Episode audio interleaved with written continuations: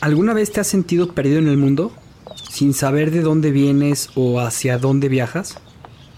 Si es así, seguramente has sentido el mareo de la posmodernidad. Una época confusa en que los valores y tradiciones del pasado se desintegran. Y se reconstruyen para llevarnos hacia un mundo desconocido. Yo soy Juan Pablo Lorriaga. Yo soy Javier Leuchter. En este podcast hablaremos de las preguntas que te haces todos los días. Acerca del mundo, la historia, las relaciones y sobre ti mismo. Esto es Náufragos. Una guía para el navegante postmoderno.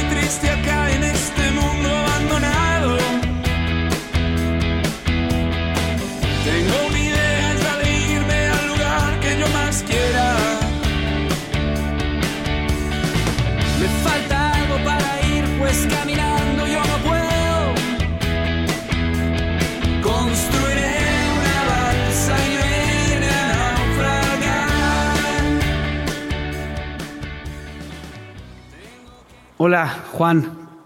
Pues el día de hoy estoy muy contento porque se me hizo que llegara a nuestra balsa Rayo Guzmán.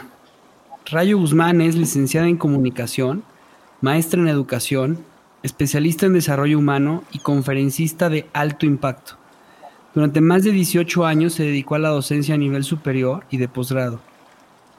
Pero lo más impresionante es que hoy en día es una escritora y una conferencista en temas de comunicación y desarrollo humano y lo que la ha llevado a diferentes foros y organizaciones civiles en México, Estados Unidos, Sudamérica. Ella obtuvo la mención honorífica del concurso literario en DEMAC, Mujeres que se atreven a contar su historia, que es un texto autobiográfico y eh, que sea un texto autobiográfico titulado En mis cinco sentidos. Es correcto, ¿verdad, Rayo?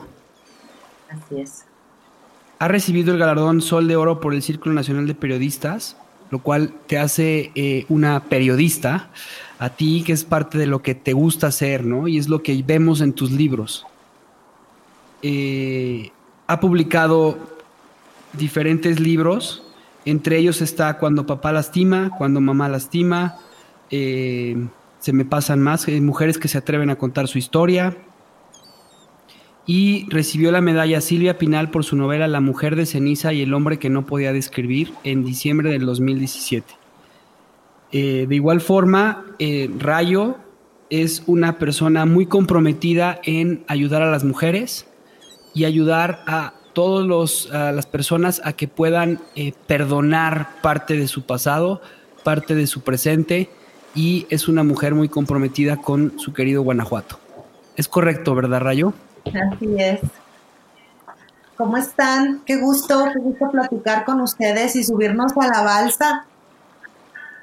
Mucho gusto, este Rayo, que estoy encantado de, de, pues de invitarte. Este, yo pues no estoy familiarizado todavía con tu obra, pero eh, muy curioso de, de, escucharte y de pues conectar contigo. Siento que las temáticas que abordas están muy interesantes, son muy apropiadas pues para extender el diálogo que llevamos aquí.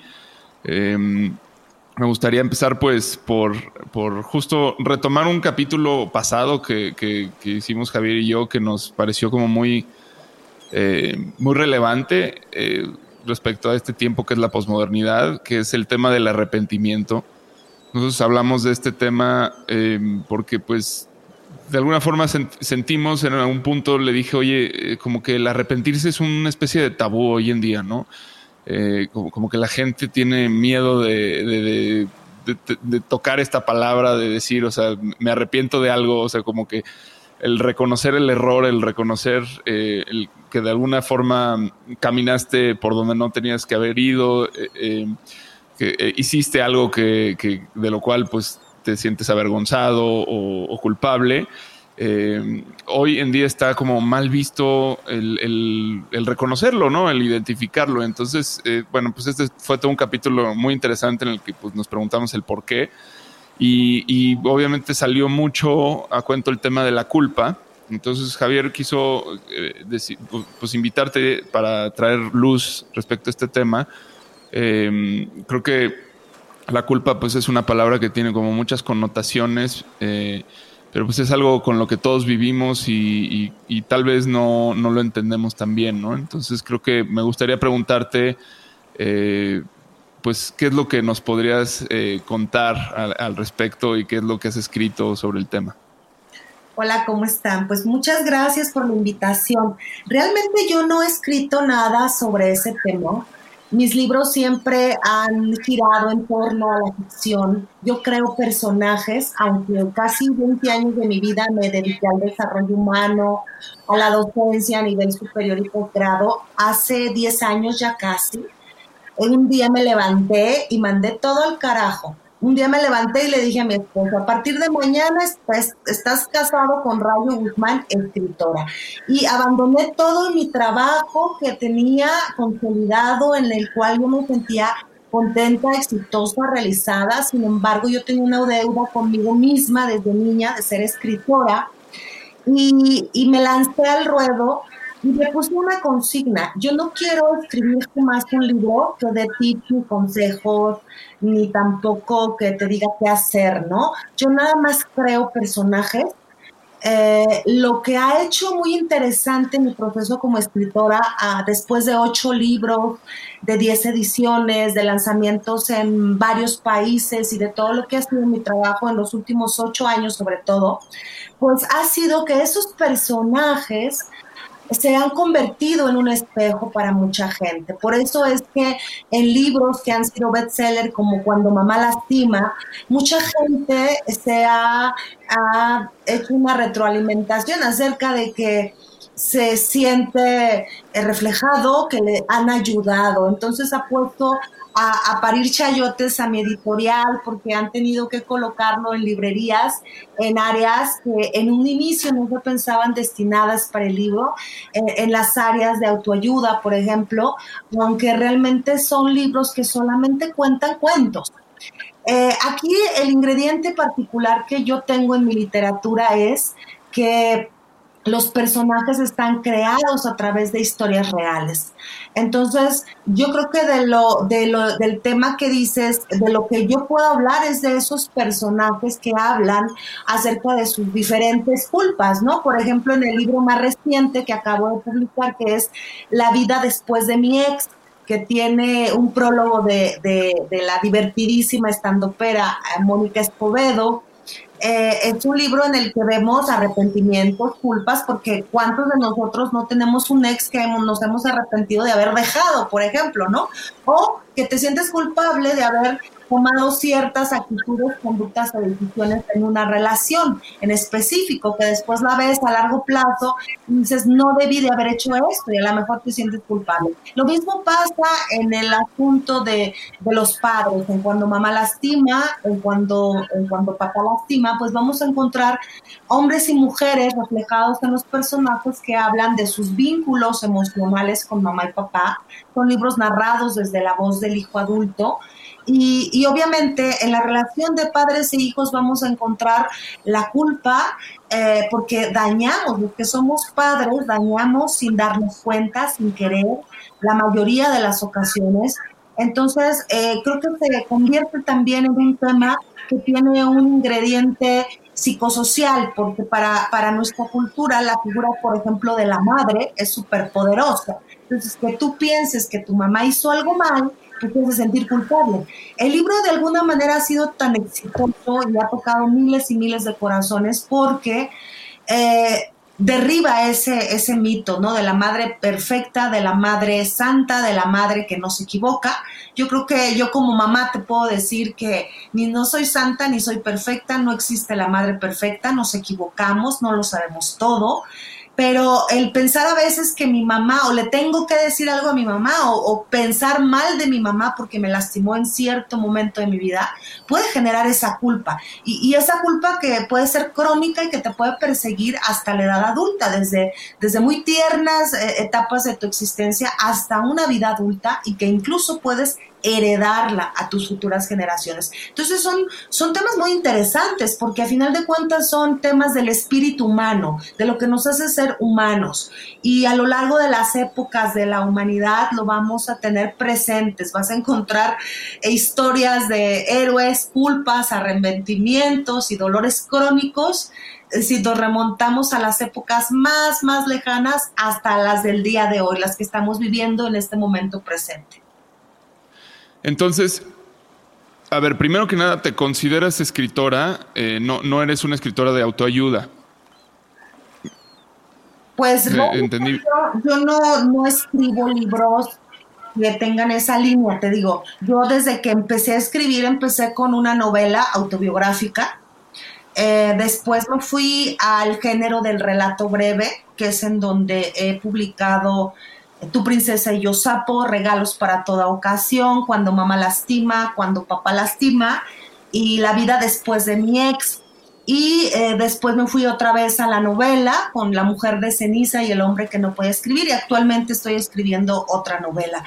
Eh, te repito, todos mis libros son de ficción, sin embargo, la, gente dice que les ayuda muchísimo y ahí es donde yo te digo que siento que les ayuda porque los personajes que creo son honestos, vienen de la vida real, son eh, historias, por contarte una de tantas, ¿no? Cuando yo hice mi pregunta en redes, ¿qué hizo tu mamá que te lastima? En un día recibí más de 800 relatos de la gente acerca de su madre. En tres semanas tenía miles y empezó todo un proceso de clasificación por personajes, tipo de heridas, tipo de mamás, etcétera, etcétera. Y después crear un personaje de ficción que hablase por cada uno de ellos, ¿no? De esos grupos de, de, hijos con el corazón herido. Entonces, eh, lo curioso, como te decía, es que libros que pudiesen haber sido clasificados en cuentos, ¿no? En el área de ficción, de cuentos, el día de hoy están siempre en el área de autoayuda porque la gente dice que les ayuda. Y, y yo creo que es por eso, porque encuentran un espejo, una identificación plena de su historia personal con algo que le pasó al personaje. Oye, Rayo, a mí, a mí tu libro me llamó muchísimo la atención. Te voy a platicar que yo, este, pues normalmente viajaba mucho eh, y, me pasaba mucho tiempo, este, pues en algunos restaurantes yendo para poder ir a mi, a mi, a mi lugar de trabajo que está fuera de León, Guanajuato. Y en un restaurante, eh, justamente antes de pagar en la caja, me encuentro con un libro que decía Cuando papá lastima yo acababa de ser papá de una niña de cuatro, tiene cuatro años, pero acaba de ser papá de una niña de dos años, de, que hoy en día tiene tres años, ¿no? Entonces era mi segunda hija. Y el libro me llegó eh, de forma pues, espectacular porque dije, qué interesante. Eh, y yo esperaba como, como encontrar eh, la razón de por qué podemos ser malos, malos padres y como pasos para mejorarlo y etcétera y me llevé una muy grata sorpresa. La verdad es que me llevé, me llevé historias eh, increíbles de gente que eh, aprendió a perdonar a sus papás después de conocer su historia y contarla, porque eso fue lo que yo entendí. Y me ayudó a ver una parte diferente, muy diferente de que, de cómo nos comportamos, porque nunca, nunca aprendimos a ser padres, ¿no? O sea, no aprendemos a ser papás pero, pero que tiene que ver con una cuestión que al final de la vida, me acuerdo mucho la historia de el camionero que este pues tiene que dejar a su hija favorita este eh, a su hija no favorita porque ninguna hija es favorito pero a su a su hija con la que mejor relación tenía porque la mamá se entera que tiene otra relación este camionero no que es algo pues que es un es, es una, una realidad que vivimos hoy en día eh, en, nuestro país y en cualquier parte del mundo. Y, la historia me pareció cómo la fuiste llevando y lo que fue, fue pasando en esta, en esta historia de esta, de esta chica que sufrió muchísimo porque su papá la abandona y no regresa y se casa con otra familia. y ella pues no podía eh, mantener una relación con otras parejas porque sentía que le iban a abandonar y sentía una emoción y un sentimiento terrible por, porque su papá la había abandonado, ¿no? Y el papá sentía una culpa terrible porque había abandonado a su, a su, a su tesoro, que era su hija, la, que le esperaba cuando llegaba este, después del tráiler. Y la historia tiene un desenlace impresionante porque el papá sufre un accidente y la persona que la va a curar es una enfermera y es su hija, ¿no? Es, eh, y, al final eh, de esta historia, de este cuento que tú, que tú relatas increíble y que a mí me, llegó mucho, eh, te das cuenta que, la culpa que ellos sentían en ese momento, esa emoción de ese sentimiento de, de, de, yo hice algo malo para que mi papá se fuera, yo hice algo malo porque abandoné a mi hija, eh, desaparece cuando, cuando este, ella se enfrenta a su papá, ¿no? Y eso es, eso es a mí lo que me lleva de tu libro cuando papá lastima. Me, me, parece extraordinario cómo vas llevando el sentimiento de las, de las personas y vas haciendo, poniendo a reflexionar al lector en, en lo que somos seres humanos, que al final de cuentas el papá y el hijo es un título, y que al final son personas que se encontraron en la vida y están, están ahí para aprender. Claro, esa historia que dices, bueno, es de las super más, más, más, más, más retroalimentadas por los lectores, ¿eh? O sea, la de la niña en la banqueta es, bueno, de las que yo creo que son de las que más eh, eh, conmueven porque curiosamente cuando estuve recopilando las historias reales para el libro, la herida más presente en nuestra sociedad tristemente es la del abandono por parte del padre. Entonces era un gran reto crear un personaje que pudiera transmitir todas estas emociones que narraste perfecto. Y, y es aquí donde te decía, ¿no? O sea, mucha gente cuando ve los títulos dice, ay, a lo mejor son los 12 pasos para llegar a ser buena mamá o buen papá. pues no, o sea, jamás en la vida voy a escribir eso. Yo creo ficción, creo personajes, pero me he llevado una, una experiencia padrísima de que la gente que me lee encuentra sus vidas en ellos, entonces encuentra sus vidas y sus emociones y al conmoverse algo se mueve en su interior y obviamente viene alguna transformación que se necesitaba y yo soy la más feliz de que así lo vean. Em, hay, por ejemplo, en Cuando Mamá Lastima, citando algo de lo que tú dijiste, eh, el hijo predilecto, eh, ahorita estamos, tenemos una edición padrísima conmemorando los cinco años del libro que ya está pues en España, en México, en toda Latinoamérica y que además eh, yo me llevo por una de mis giras más grandes por, por casi por los 32 estados de nuestro país y otros países también. Eh, que es una edición que ha ilustrado un gran y reconocido artista plástico, que es Yuri Satarain, uno de nuestros más, más grandes expositores artísticos eh, eh, de, la actualidad, y que tiene un prólogo de Anamar Orihuela. cuando, cuando Mamá Lastina tiene un capítulo que se llama La hija predilecta, porque curiosamente si tú le preguntas a las mamás a cuál hijo quieren más, te van a decir que a todos igual. En el discurso público, en el discurso de, la mamá buena, de la, de la que no es mala madre, ¿no?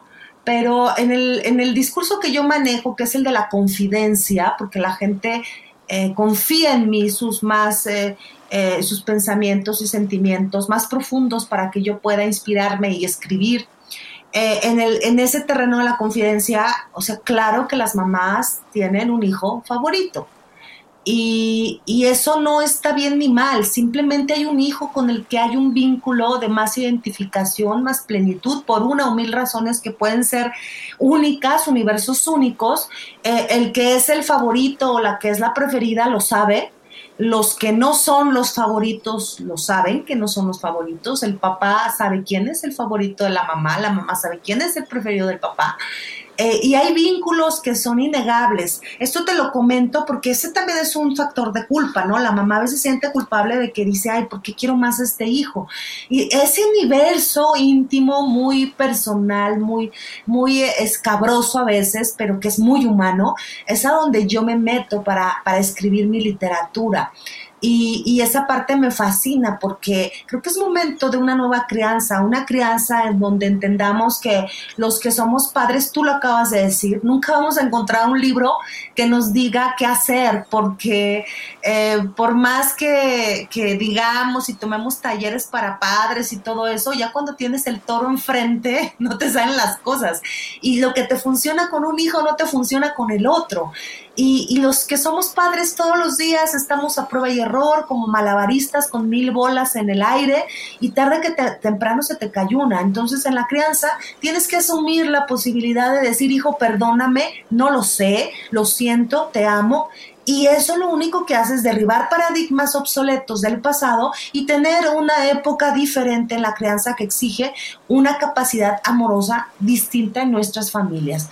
Yo espero que esto que estamos viviendo ahorita nos haga recapacitar al respecto, ahorita que estamos conviviendo de tiempo completo con nuestros hijos y que nos haga reconfigurar también esas paternidades, esas maternidades que a veces han estado muy confundidas, ¿no? Para una madre todavía es muy difícil eh, decir me equivoqué, la regué, no supe, y todavía eh, sucede lo que nos sucede a muchas, ¿no? Cuando somos hijas, repetimos una y otra vez, cuando sea mamá jamás voy a hacer esto, cuando sea mamá nunca voy a decir esto, y cuando eres mamá es lo primero que haces repetir el paradigma, la transmisión de la herencia emocional, porque la tenemos en nuestra genealogía emocional, la tenemos como parte de nuestra esencia. Entonces, la evolución de esa herencia es yo creo que lo que ahorita la gente está, está empezando a despertar. Y a mí me da muchísimo gusto, me da mucho gusto que personajes de un libro puedan ser una forma estratégica de llegar eh, de manera conmovedora a tocar los corazones de una familia. También, pues son libros que, que pueden leer cualquier persona de 13 años a 100, ¿no? Yo soy feliz cuando un chavito de 13, 14 años me dice, leí cuando mamá lastima y lo amé, me fascina, gracias Rayo. Cuando una señora de 80 años me dice, oye, qué padre que pude leer tu libro porque me ayudó, mi mamá murió hace mucho, pero descargué, me sentía culpable, me sentía rencorosa, me sentía resentida y sentí que algo se arregló en mi corazón. Qué padre, me da muchísimo gusto. Yo decidí narrarlos a través de la voz del hijo porque todos somos hijos, pero no todos somos padres. Y además no existen los padres perfectos. Pues muy bien y, muy interesante. Eh, quisiera yo como entender un poco más a fondo qué es lo que tú has aprendido respecto a la culpa en, pues con las interacciones que has tenido con tus lectores eh, a través de la creación de estos personajes. Eh, no sé cómo, sueles abordar tus cuentos. Yo, por ejemplo, también escribo y, para mí el escribir es una experiencia de ser testigo de pues de seres que provienen de mi imaginación, pero no, no, de alguna forma yo al, escribirlos estoy conociendo y al escribirlos estoy descubriendo, ¿no? No sé si sea tu método también o, o cómo, cómo, tú te aproximas al texto y, qué es lo que te he enseñado, ¿no?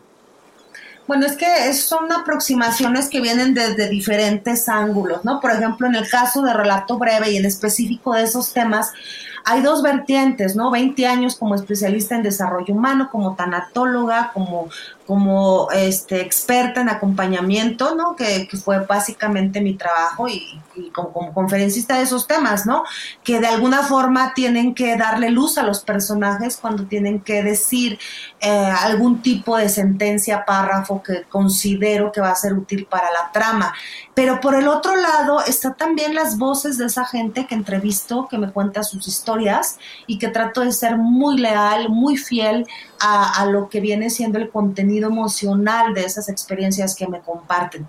Ya en la técnica, pues juego, ¿no? Juego de muchas maneras. Ahorita, por ejemplo, que estoy escribiendo novela, me siento que ya rebasé esa barrera en donde eh, que es lo que me encanta de la novela, a diferencia del relato breve, es que eh, los personajes un día te levantas y ya, ya son ellos, ¿no? Ya son ellos, ya no eres tú ya puedes escribir dos páginas y darte cuenta al día siguiente de que eso no lo quiere decir el personaje y terminas borrándolo todo. En el momento que, los personajes se apropian, que ya son ellos, ya tienen su identidad, ya encontraron su voz, creo que en ese momento es, es, un fluir completamente distinto, ¿no? Y obviamente pues la novela es un género que requiere muchísimo tiempo, muchísimo, a mí, a mí me lleva, por ejemplo, la novela La mujer de ceniza y el hombre que no puede escribir, me llevó casi dos años En esta llevo trabajando casi cuatro, ¿no? Entonces, porque me ha llevado a viajar por otros países para hacer investigaciones y demás, etcétera. Pero eh, yo creo que la aproximación siempre que busco es el vínculo emocional para que el, texto pueda revelar eh, con la mayor eh, fidelidad posible una emoción. Soy una escritora que trato por todo, todo, todo, todos los, los medios posibles de conectar la emoción con el lector. Que el lector cuando cierre la página se dé cuenta que ha tenido una experiencia emocional. Eh, y eso, eso es como mi reto diario respecto a la culpa. La culpa es un sentimiento que dicen muchos teóricos que aparece desde el vientre materno, que te lo transmite mamá desde el momento en que empieza a sentir eh, vergüenza por estar embarazada, porque su cuerpo cambia y se siente culpable de sentir vergüenza de que a veces se siente incómoda por es que el embarazo y la maternidad tienen sus lados románticos, pero también sus lados eh, eh, que, que están fuera de lo que se ha estipulado, ¿no? Que, qué padre que ahorita ya la maternidad se esté abordando con realidad, con plenitud. Acabo de leer un, libro de Brenda Navarro que se llama Casas Vacías y me dio mucho gusto leer cosas así porque cuando vas a ser mamá te dicen que es lo más bonito del mundo, pero en el momento en que ya empieza toda la experiencia, dices, ¿por qué carajos no me dijeron que todo esto me iba a pasar, ¿no? Porque sí te pasan mil cosas. Y, como madre, como hija, como, como mujer, también ha sido explorarme y obviamente este, en los personajes también se habla, ¿no? Las, las, las experiencias de, de, culpa propia. Entonces la culpa es una de las de los sentimientos que más eh, añejos podemos encontrar en el espíritu humano, ¿sí? El niño cuando ve que mamá lo rechaza, por ejemplo, aunque esté chiquito, aunque tenga dos, tres años y mamá lo rechaza, se empieza a sentir culpable porque siente que hizo algo mal y que por eso mamá no lo quiere, por eso le dijo, quítate, hazte para allá, cállate, no me molestes. Entonces, tú no sabes eh, de qué forma ah, tan indescriptible, inexplorable puede parecer la culpa en el ser humano. Y también ah, no, hay que, no hay que olvidar que el que vive culpable a veces también tiende a buscar culpables. Y es uno de los sentimientos más inútiles inútiles por completo, porque tiene que ser sustituida irremediablemente para que seas feliz por la responsabilidad. Es mejor ser responsable que culpable. La culpabilidad te ata, te paraliza, te deja dando vueltas alrededor del mismo conflicto durante todo el tiempo que sea necesario. Y si no te sales de ahí, te puedes estancar en muchas cosas en tu existencia. Sin embargo, la responsabilidad, como la palabra misma significa respuesta hábil, te hace ser activo, proactivo, tomar decisiones, cometer acciones, generar conductas y eso a pesar del dolor o de la tristeza o, de la vergüenza que hayas sentido por alguna situación, eh, definitivamente vas a entender el fondo de esto y te va a llevar a moverte de un lugar para ir creciendo, para ir evolucionando. ayer que, estaba en, entrevista con César Rosano, eh, con quien frecuentemente participamos, hablábamos precisamente de lo que era el fracaso, ¿no? Del fracaso, de cómo en ocasiones nos sentimos culpables por haber fracasado, cuando no nos han a veces programado para ver de una manera no con un optimismo tonto, sino con un realismo positivo, el que a veces el equivocarte, el que te rechacen, el que no logres algo, eh, eh, las bondades del no, ¿sí? En muchas ocasiones eso, que no sucedió, que no lo lograste, que no hiciste, el tiempo te lo explica que fue lo mejor, que, que la verdad fue algo que, que definitivamente te llevó hacia una mejor ruta. Entonces, la culpa siempre te va a hacer que te estanques en pensamientos negativos, de fracaso, de frustración y que no te muevas de un lugar en donde no te sientes amado o a gusto. Y la responsabilidad te va a llevar hacia el otro lado. Hablando en, los términos de su podcast, ¿no? Los va a hacer que, puedan ver la, la orilla de la playa cuando anden naufragando. Ok, a mí a ver, este, puedo estar de acuerdo casi con todo, pero siento que no es una cosa inútil la culpa. Yo siento que es un sentimiento que tiene un porqué y especialmente eh, eh, creo que tiene que ver con, es un sentimiento que nos vuelve humanos, nos vuelve seres humanos. Eh, por ejemplo, en, el, tema de la, de la, criminología y así, pues se, dice que una persona sin culpa, una persona incapaz de sentir culpa, eh, eh, es, un psicópata, un sociópata, ¿no? Es alguien que está separado por completo de la empatía y, por ende no puede sentirlo y, puede actuar este, pues de maneras tan, monstruosas en ocasiones, ¿no? Entonces, me parece que es algo eh, que, pues, bueno, vale la pena pensarlo y, es difícil, justamente eh, es un sentimiento complejo, creo que porque es difícil diferenciar en dónde está esa línea en la que eres empático y eres un ser humano y, y debes sentir culpa porque hay acciones que son reprobables y, que debes aprender de ellas y el, hecho de pasar por la culpa es lo que te va a, orientar para no volverlas a cometer. Pero otra cosa es ya pues anclarse ahí y quedarse eh, a vivir de esa forma, que creo que es lo que, está, eh, bueno, por ahí va todo lo que nos has dicho y en eso estoy completamente de acuerdo. Eh, no sé qué opinas, o sea, ¿qué, hay, qué hay como, cuál es, cuál es el margen que divide una cosa de la otra? Pues yo te repito, yo siento que es un sentimiento completamente inútil. Estoy hablando del sentimiento, ¿sí? Otra cosa sería la conducta culpable, ¿sí? O sea, que tú tengas la... Yo regreso a la palabra responsabilidad. Soy mucho más neurolingüística, me gusta más utilizar la palabra que sea más inteligente para gestionar lo que a ti te pasa. En términos de criminología y todo desconozco porque no es mi, mi ámbito, te estoy hablando desde el ámbito del desarrollo humano, en donde considero que como hables vas a tener el nivel de conciencia acerca de ti, de tu entorno. Entonces, si tú, eh, por ejemplo, em, no sé, tal vez eh, rompiste el juguete de tu hermano y te hiciste tonto cuando preguntaron quién fue y me van a regañar, mejor digo que no. Y entonces empiezo a, a huir de lo que acabo de hacer, ¿sí?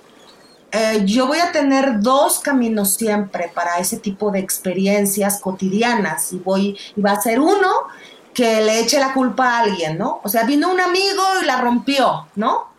O que le eche la culpa al entorno. Es que yo iba pasando, iba corriendo y la, mi hermana dejó la muñeca ahí y ¿para qué la deja ahí? Porque por su culpa se cayó y yo la quebré, ¿no?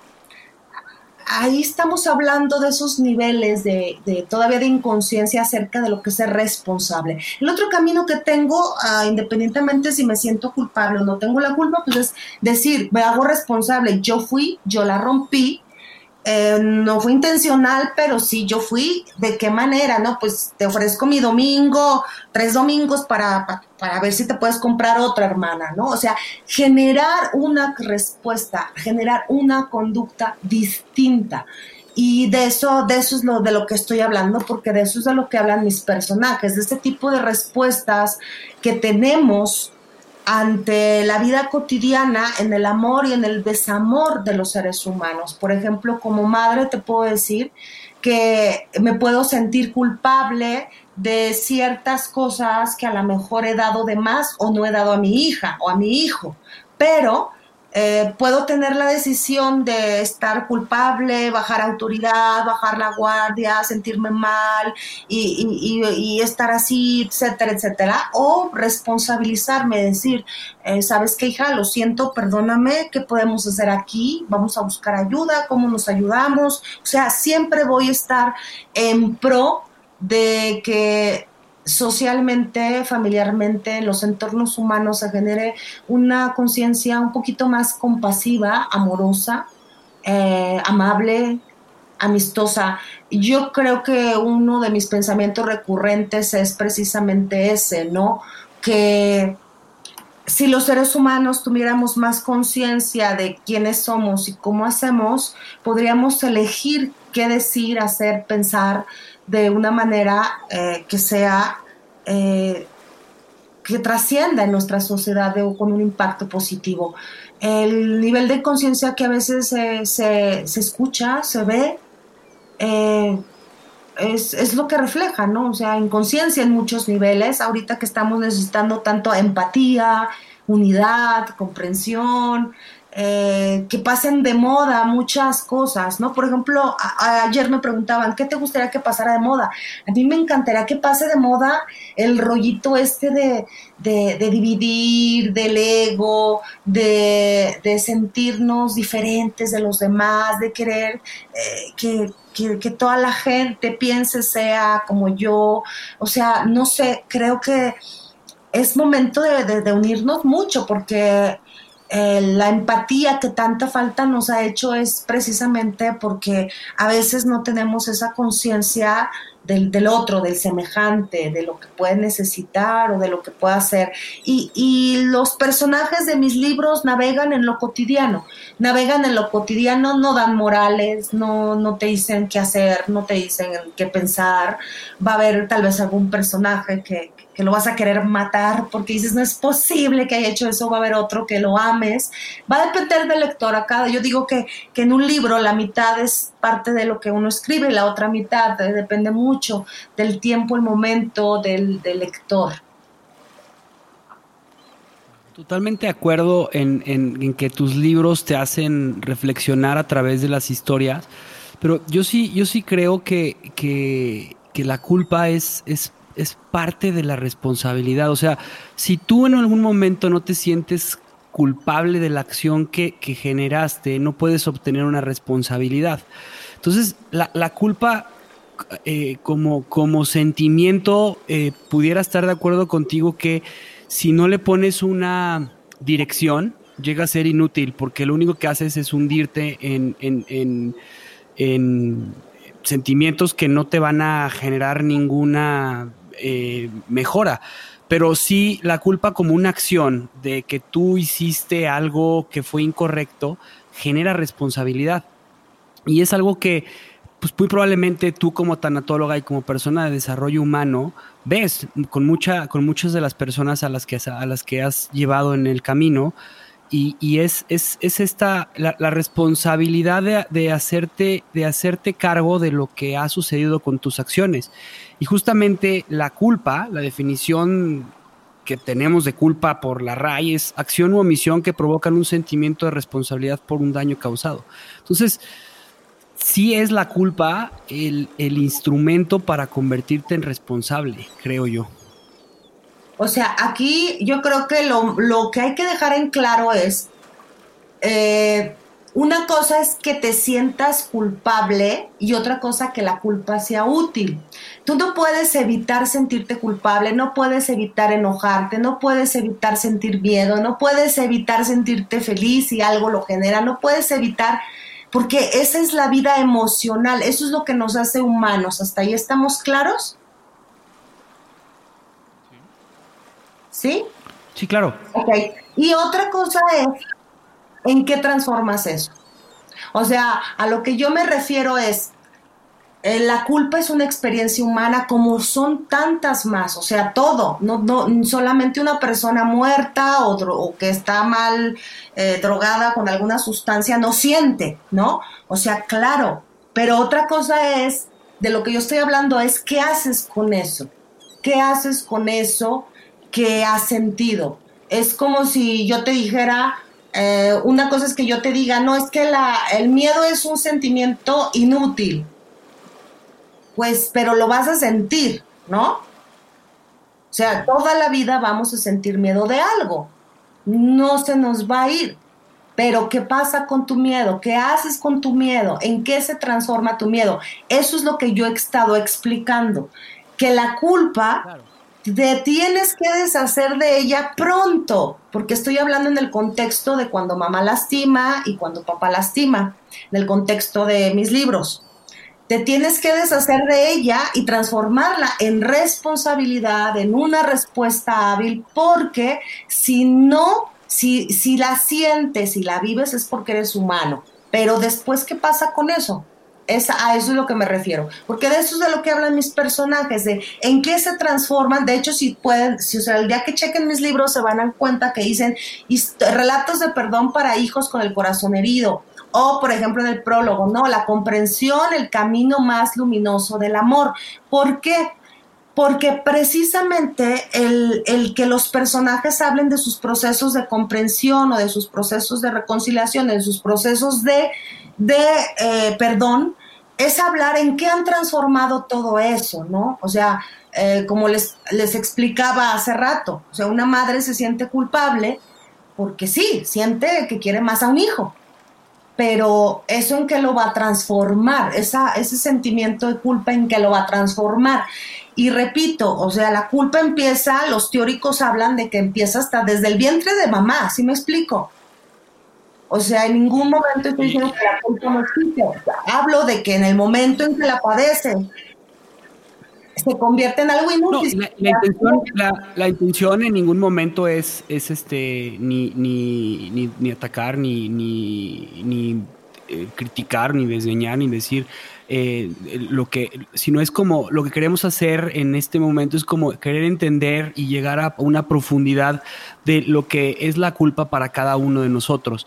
Y a mí me queda muy claro que para ti la culpa es, es, es este, un, sentimiento inútil. ¿Por qué? Porque si lo mantienes, pues no te vuelves responsable. Eso me quedó clarísimo. La intención del comentario que yo decía era, era, era, decir que la culpa también es lo que te mueve. O sea, es como el miedo. O sea, el miedo, como dices tú, es un, es un sentimiento inútil si no, pero si tú sin miedo no, no, no habríamos conquistado este, lo que hemos hecho como, o sea, cuando escribiste tu primer libro probablemente tenías miedo. Imagínate sin miedo y sin miedo en esta pandemia. Si, si, con miedo la gente cómo se ha destrampado, imagínate sin miedo. Pero también el miedo, el, el, miedo que ha generado la pandemia ha creado grandes hobbies que gente no se animaba a hacer. Entonces es, bien interesante esta parte de la paradoja, ¿no? Del ser humano. Lo que pasa es que la vida emocional es eso. O sea, las emociones significan lo que te mueve adentro. Entonces, cualquier emoción que tengas, cualquiera que se manifieste en tu cuerpo, en tu espíritu, te va a mover para algo, pero tú vas a decidir hacia dónde te mueve. A mí algo que me gusta mucho de lo que tú mencionas es que dices en, tu libro, este, dices, o sea, e, e, el niño herido, ¿no? Y cómo a través del perdón, pero, pero lo que me gusta de, tus, de tus dos libros, que los dos he leído los dos, el de Cuando mamá lastima y Cuando papá lastima, es, es este niño herido que a través del perdón, pero donde él se perdona y perdona también a sus papás, ¿no? Eh, se deshace de un dolor crónico y camina, camina justamente hacia un, sendero de la liberación emocional. Y la culpa justo te ayuda, o sea, es inútil, ¿por qué? Porque te ayuda, es, es muy útil porque te ayuda a liberarte. Cuando tú, la, cuando tú la reconoces, te liberas emocionalmente. Si no tienes sentimiento de culpa, es porque hay, es lo que, lo que empezaron diciendo ustedes, o sea, caemos en lo que es el arrepentimiento, ¿no? O sea, hay personas que por más, aunque saben que son culpables, no viven ninguna compasión ni arrepentimiento hacia lo que hicieron. Y pues aunque sabe, saben, están conscientes que son culpables, no sienten culpa, no sienten arrepentimiento, no sienten remordimiento. Pero en el diario vivir, en la vida cotidiana, en las historias que yo narro, eh, los sentimientos, cualquier sentimiento que aparece, siempre se trata de explorar hacia dónde caminó el ser humano, hacia dónde pudo haber transitado, porque siempre tenemos la opción de transitar hacia diferentes rutas. Podemos quedarnos en rutas que son circulares, dando vueltas y vueltas y vueltas, y podemos generar, ¿no? Este otro tipo de, otro tipo de, de rutas, de caminos, de senderos que nosotros mismos vamos diseñando y a final de cuentas, lo que va determinando esos senderos que recorremos, pues es la capacidad que tenemos amorosa en nuestro corazón, ¿sí? Amorosa en lo más profundo. Y, y, reitero, ¿no? O sea, las emociones primarias, que es ira, miedo y amor, van a eh, engendrar todas las demás que se desprenden. Y yo no me puedo imaginar que un ser humano eh, no tenga todas esas cosas, porque eh, lo que nos hace ser seres humanos es precisamente vivir todo, todo, todo esto. Entonces, eh, retomando esa idea, porque creo que, que, que es lo que más me importa decir, es que cualquier cosa, acción, circunstancia de que me haga a mí sentir culpable, es una experiencia que yo la puedo convertir en algo muy útil, como cualquier otra experiencia emocional. Yo puedo elegir mi ira o mi miedo o mi rencor o mi resentimiento, en qué transformarlo, ¿sí? A eso me refiero mucho, ¿no? O sea, la palabra inútil la utilicé para decir que no te quedes con algo que no sirve, no porque no creo que exista, o sea, al contrario, la culpa existe, como existe la vergüenza, como existe el miedo, como existe, como, como la ira que engendra a sus hijitos, el rencor, el resentimiento, la venganza, como el amor que engendra a sus hijos, engendra a sus hijos, como son eh, la amistad, la amabilidad, la tolerancia, la paciencia, eh, la caridad, etcétera, como el miedo que engendra a sus propios hijos, todos, todas las emociones que tenemos son las que nos hacen, a final de cuentas, seres humanos, ¿no? Y como te decía, imagínate, todo, todo, todo, todo lo, la experiencia emocional del ser humano es maravilloso para uno como escritor. El, el, explorar toda la experiencia emocional del ser humano propia, de los que te rodean, de todo lo que se vive, eso es, es un, un, cimiento literario padrísimo porque puedes crear personajes, escenas, escenarios, siempre eh, con la imaginación de la mano. Creo que la imaginación es, ha sido la gran compañera de, de, esta pandemia y creo que los seres humanos en esta fase que estamos viviendo estamos sometidos a una expansión espiritual, a una expansión mental, a una expansión de pensamiento que la debemos de aprovechar. Yo creo que es algo que de veras debemos de aprovechar muchísimo porque eh, no podemos salir ilesos de esto que está pasando. Sí, este, Ay, pues muchas cosas que, que me estás moviendo con, con, con, estos temas. Yo personalmente siento que, pues a lo mejor me, me, hace falta mucho trabajar este, el tema como de la culpa. Siento que me gusta eh, dar vueltas ahí. Siento que no es tan sencillo eh, el hecho de reconocerla y salir este, por el por el puro hecho de, de decidirlo, ¿no? Como que a veces pareciera que, basta con que uno diga, bueno, ya estuvo, ¿no? Vamos a salir de aquí y seguir caminando. Creo que yo en lo personal siento que soy eh, pues alguien que se aferra mucho como a, las emociones, a los apegos, a, este tipo de cosas y, bueno, ciertamente eh, me haría bien perdonar. Sin embargo, creo que no es tan fácil. No sé qué es lo que lo, lo, que has percibido de lo que te dice la gente? O sea, ¿cómo, cómo ayudas a, soltar? Híjole, yo creo que eso es de lo, de lo más valioso que he encontrado al pasar eh, por la experiencia de escribir libros como Cuando mamá lastima y cuando papá lastima. Eh, identificar las heridas de infancia es lo más importante para cualquier ser humano, porque si tú identificas tus heridas de infancia, vas a identificar los rasguños que trae tu adulto. Y las heridas de infancia son cinco, abandono, rechazo, humillación, injusticia y se me está yendo otra, pero ahorita me acuerdo.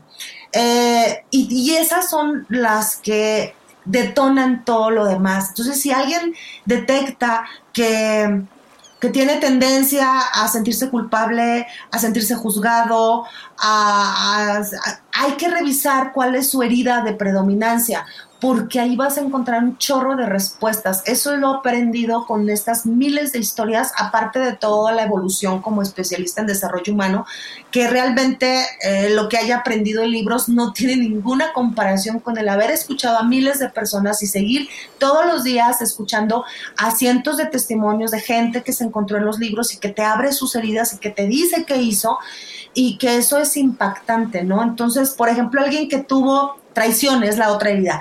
Alguien que tuvo la herida de traición por su padre o por su madre de niño y que una herida de traición está súper fácil de reescribir, ¿no? Tú llegas a los 10 años y le dices a tu mamá, mamá, ¿qué crees que me gusta Lupita? la hija de tu comadre, pero no le vas a decir a nadie, mamá, no le vas a decir a nadie. Y a las cuatro horas te das cuenta que tu mamá está hablando por teléfono con la comadre diciéndole, ¿qué crees que a mi niña le gusta tu hijo? Ahí, o sea, cuando eres niño, eres indefenso. Tú estás conociendo el mundo a través de lo que quienes te cuidan te muestran. Y si ello, la persona que te tiene que cuidar, proteger, en la que más confías, te hace esas pequeñas traiciones chiquitas, que pueden ser muy grandes. Por ejemplo, en el caso de cuando, cuando papá lastima, o sea, hay casos de abuso sexual incluso, ¿no? Que son también traiciones y que son eh, este, eh, heridas crónicas muy, muy profundas. Entonces, eso te puede hacer a ti que el día de mañana pienses que el mundo es peligroso, que cualquier persona te va a traicionar, que tengas problemas en tu sexualidad, que tengas problemas para elegir pareja, que tengas problemas para relacionarte con tus talentos, con tus capacidades, porque te vas a estar saboteando, porque tú mismo vas a aprender a traicionarte a ti mismo. Entonces es padrísimo el universo de las heridas de la infancia porque son como los pedacitos este, del, adulto en la infancia, son los pedacitos del adulto que se empiezan a dibujar, que después se van a pegar en el pus grande, en el gran rompecabezas del ser humano, y que si no la revisamos nos pueden explicar por qué hacemos lo que hacemos, por qué pensamos lo que pensamos. A mí como madre como hija me, me dejó una gran lección de vida escribir ese libro. Te puedo decir que más que haber tomado tantos diplomados y certificaciones en crianza, en coaching para padres y quién sabe cuánta cosa, no lo comparo con el haber escuchado a tantas y tantas personas para, para escribir mis personajes, porque vas entendiendo con cada ser humano cómo encuentra su propio camino cada uno tiene su tiempo para el perdón, su ritmo para el perdón, la manera en cómo vivirlo. No creo que sea válido que le digas a alguien, ah, ya, perdónalo, supéralo, porque solamente esa persona sabe de dónde procede lo que siente y cuando tú sientes algo muy fuerte es porque te pertenece y tienes que darte cuenta de dónde surgió, qué lo originó y y, pero básicamente son esas heridas, ¿no? O sea, eh, abandono, que es una de las más profundas y que genera un cierto tipo de conductas, abandono, rechazo, humillación, injusticia y traición, ¿no? Eh, entonces, eh, cada persona va a tener su ritmo, su tiempo para ir aprendiendo a perdonar. Ahora, una cosa es perdón y otra cosa es reconciliación. Va a haber casos en la vida de las personas en las que el perdón llegue, pero la reconciliación no. ¿Qué quiere decir? Que a lo mejor perdonas, liberas, pero ya no estás dispuesto a convivir con esa persona, a volverte a unir con esa persona afectivamente, amorosamente, a volverte a exponer a esa persona, porque a lo mejor te ha fallado dos o tres o más veces. Eh, la reconciliación implica a los dos, el perdón es un acto personal, es un, es un acto íntimo, es un regalo que tú te ofreces y te das a, ti mismo.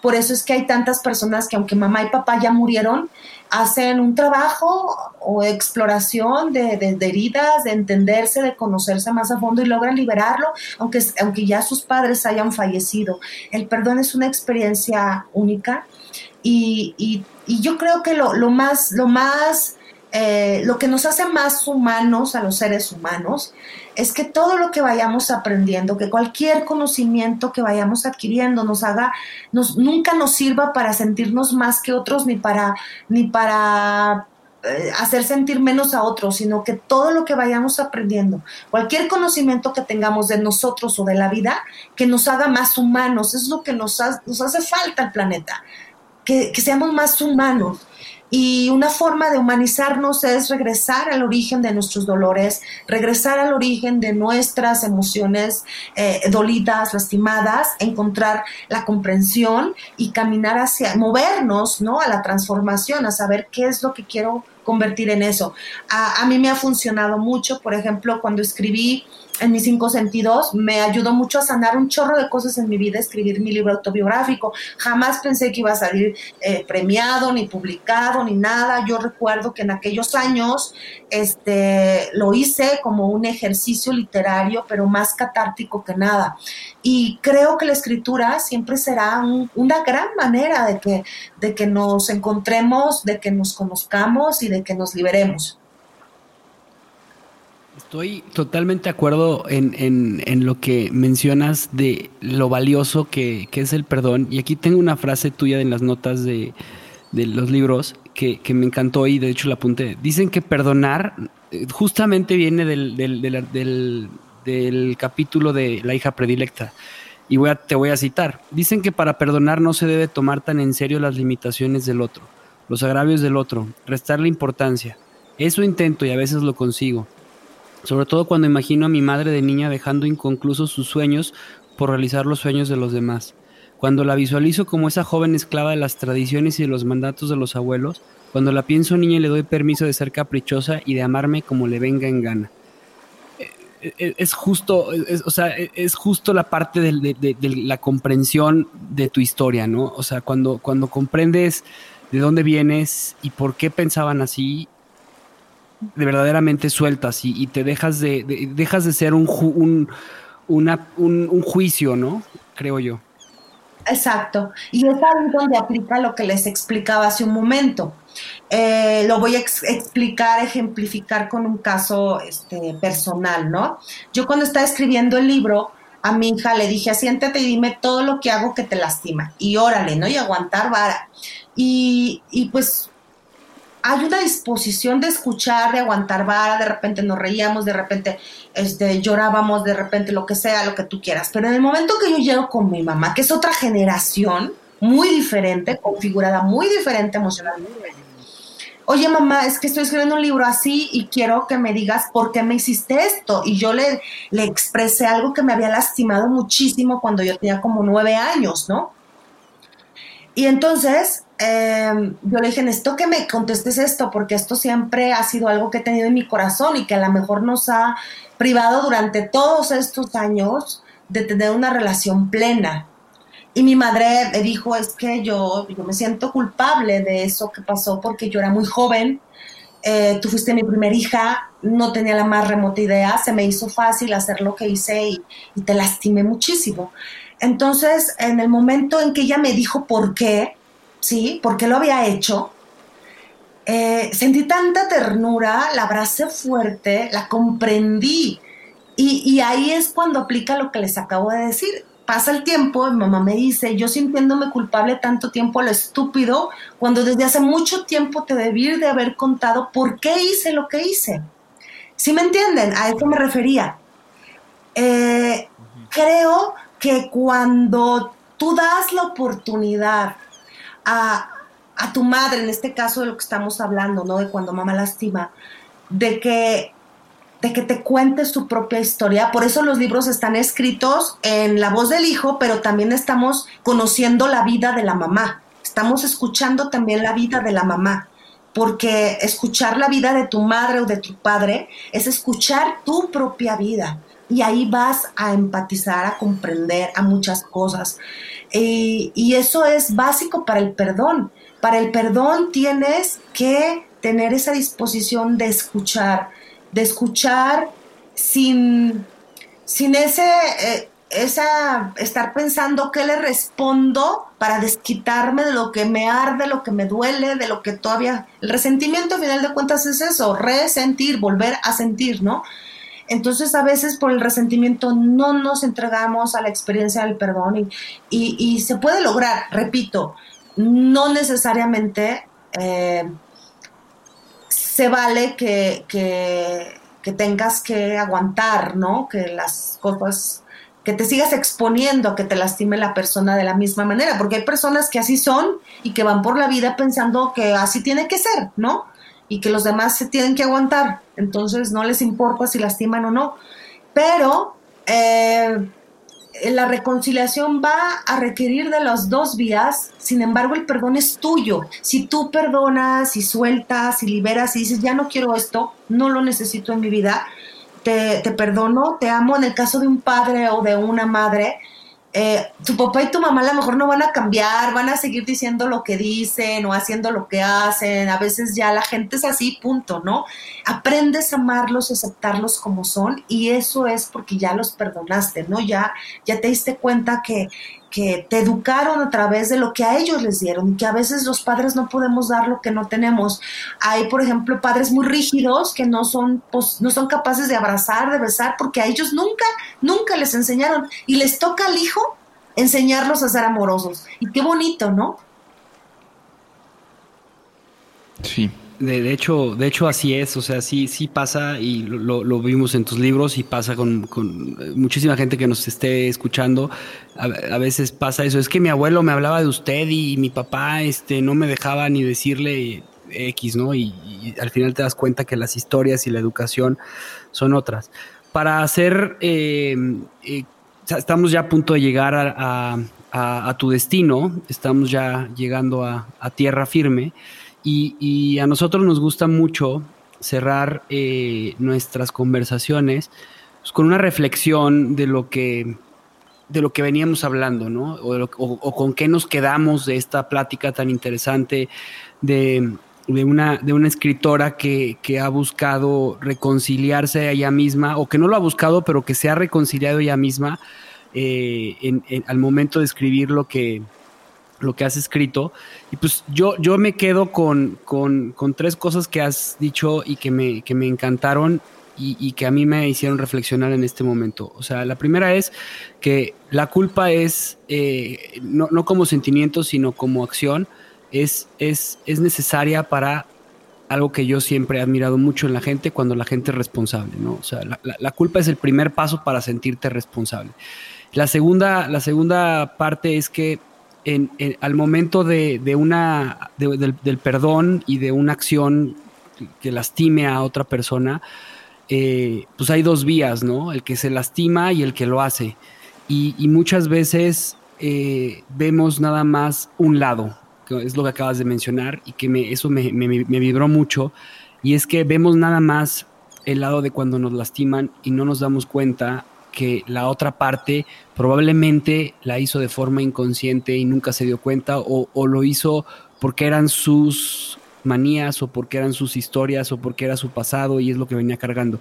Entonces, el, poder reconocer en el otro que no, no este, probablemente no lo hizo de mala forma y que tú tengas la valentía, porque sí requiere mucha valentía el decir, oye, ¿qué pasó? Eh, elimina mucha culpa, ¿no? Y finalmente, pues agradecerte yo personalmente el que nos hayas aceptado subirte a esta balsa. Eh, eh, me encanta lo que haces y, te agradezco muchísimo que estés aquí. Juan Pablo, no sé qué, quiera reflexionar, qué quiera decirte, pero pues yo primero que nada, gracias. Eh, pues sí, yo también te quiero agradecer mucho, Rayo, por haber este, compartido estas, pues esta hora aquí. la verdad es que sí me revolucionó internamente escucharte y, bueno, voy a tratar de aterrizar lo mejor que pueda las ideas que, han estado volando eh, durante este viaje.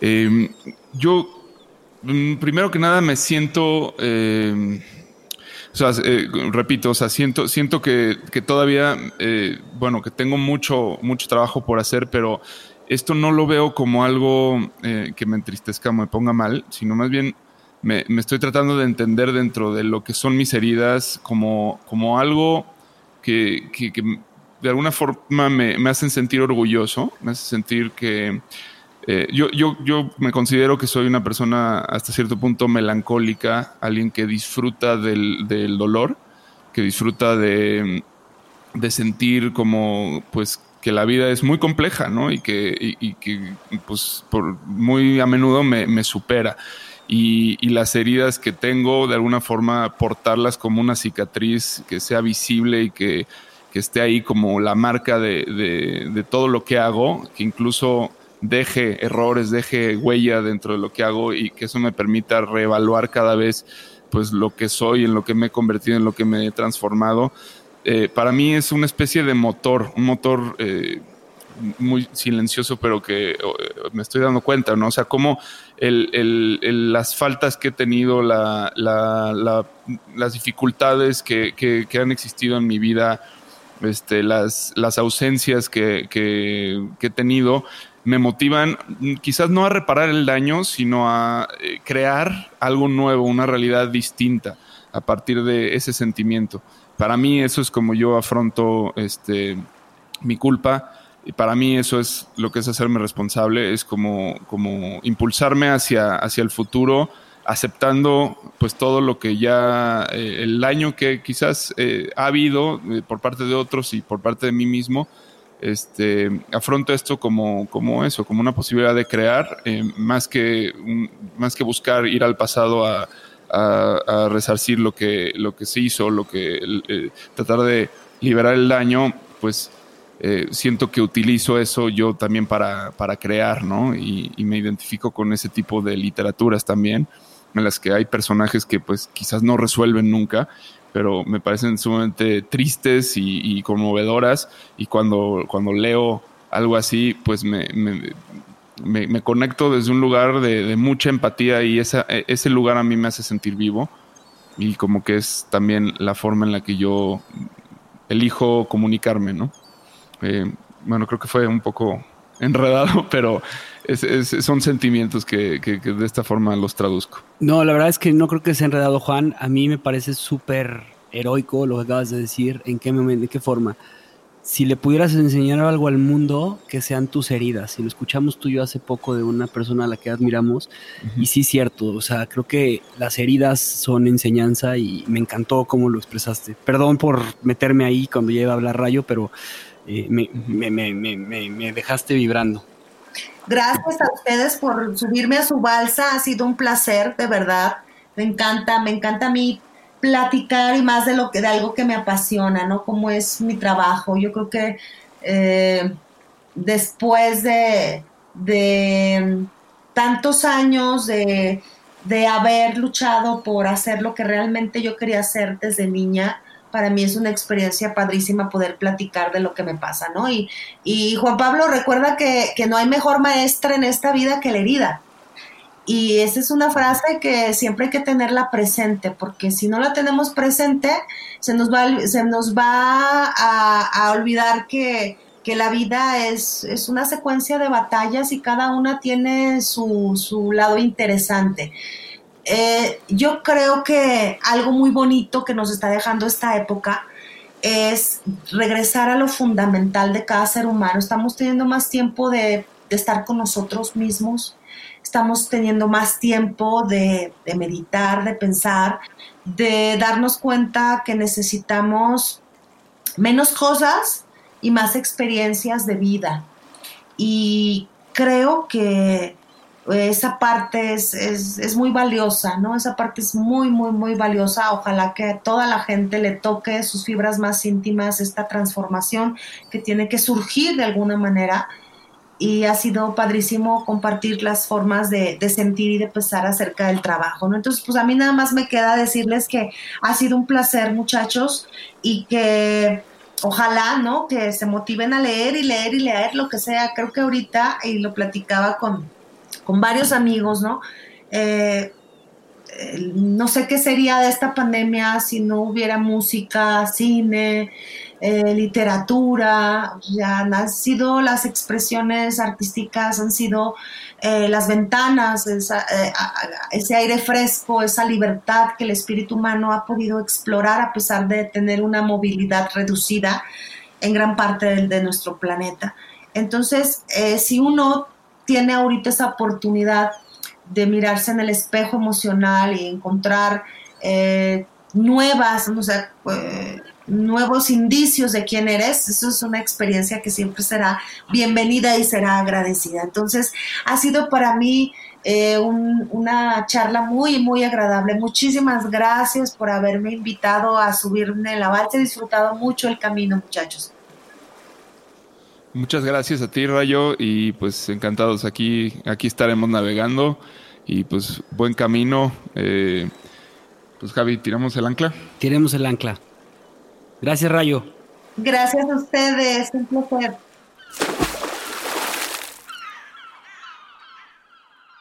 Gracias por escuchar nuestro programa. Te invitamos a seguirnos y a interactuar con nosotros en redes sociales. Tu opinión es muy importante para nosotros. Queremos saber lo que piensas sobre los temas que tocamos y sobre cómo podemos mejorar. Búscanos en Instagram, Facebook y YouTube. O en nuestro sitio web, naufragospodcast.com. Buen viaje. Nos vemos en el siguiente puerto.